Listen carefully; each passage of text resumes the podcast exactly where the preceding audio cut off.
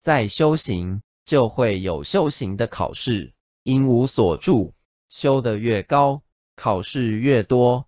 修行的考试若还有起心动念，代表没考过。修到后来，断情、断爱、断语，财色要两断，自己要一直练习。